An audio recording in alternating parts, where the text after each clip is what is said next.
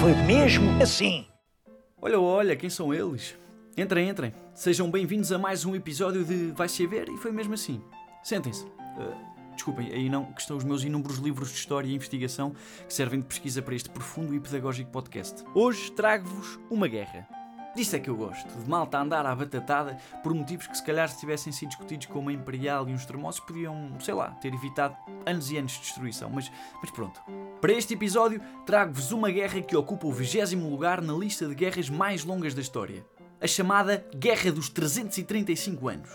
E porque é uma guerra que está no 20 lugar das guerras mais longas da história e não sei lá outra qualquer das 19 guerras que ocupam os lugares cimeiros dessa tabela, perguntam vocês. Ora, porque esta guerra foi, digamos assim, de forma a que não ofenda quem nela participou, uh, bem, uh, uma chachada. Ainda bem, quer dizer, não me interpretem mal. Eu gosto de uma boa batalha, mas esta batalha entre os Países Baixos e as Ilhas Scilly não foi muito épica. E não, não é Scilly de estúpido, embora o tempo que este conflito demorou seja um bocadinho. As Ilhas Scilly são umas ilhas no Reino Unido, no sudoeste da Inglaterra, na zona da Cornualha. Tudo começou na Segunda Guerra Civil Inglesa, ali por volta do ano de 1651, onde, sem entrar em muito detalhe, porque não é este o tema, se opunham os apoiantes do rei Carlos I, chamados os realistas, e os apoiantes do Parlamento, liderados por Oliver Cromwell, chamados parlamentaristas.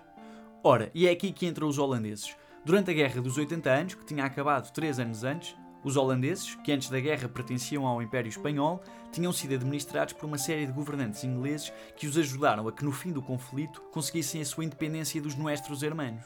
Portanto, muito gratos por toda a ajudinha, quiseram manter-se aliados da Inglaterra e decidem escolher pelo lado que tinha mais probabilidades de ganhar. Percebo. Eu na escola, quando metia em bulhas, também ficava sempre do lado do Eduardo, o urso pardo do nono C, como lhe chamavam, não fosse o diabo de Celas. Neste caso, aos olhos dos holandeses, o Eduardo era os parlamentaristas.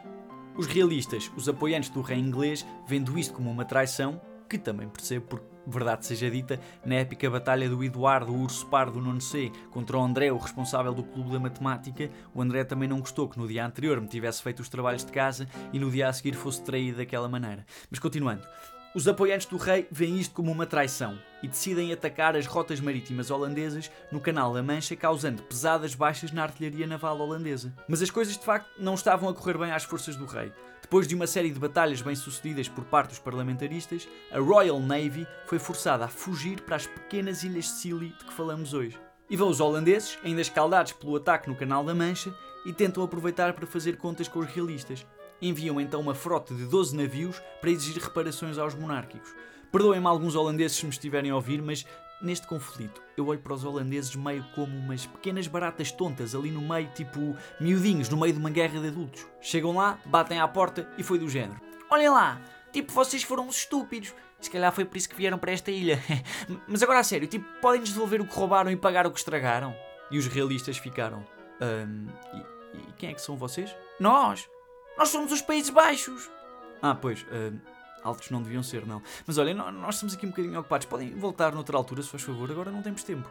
E então, o almirante holandês Martin Tromp, amoado com uma resposta negativa, decide declarar guerra.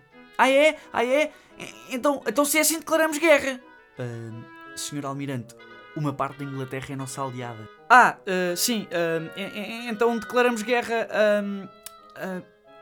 Onde é que nós estamos mesmo? Ilhas Scilly, senhor. Acho eu. Muito bem, então, então declaramos guerra às Ilhas Scilly.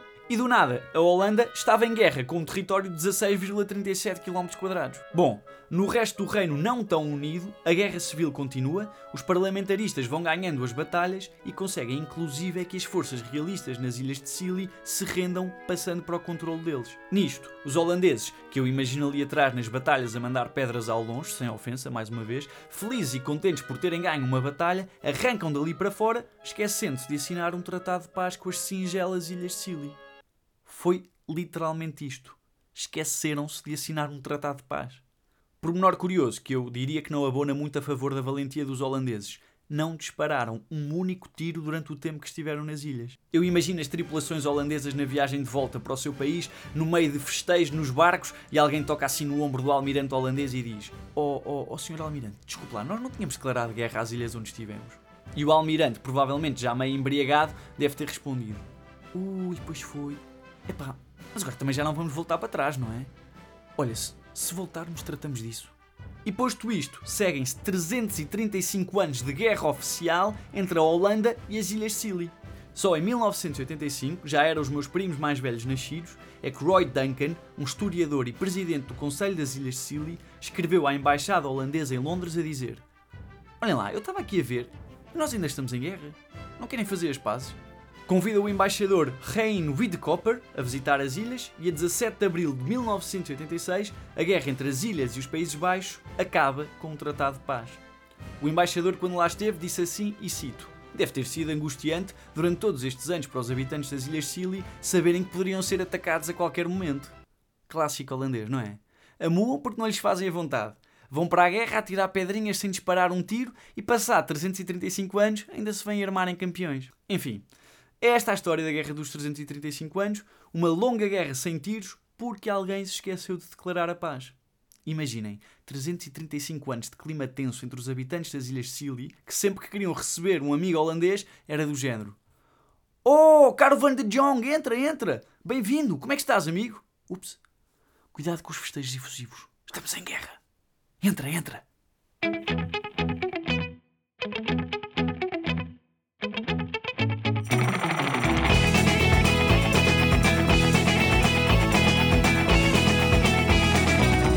Saber e foi mesmo assim.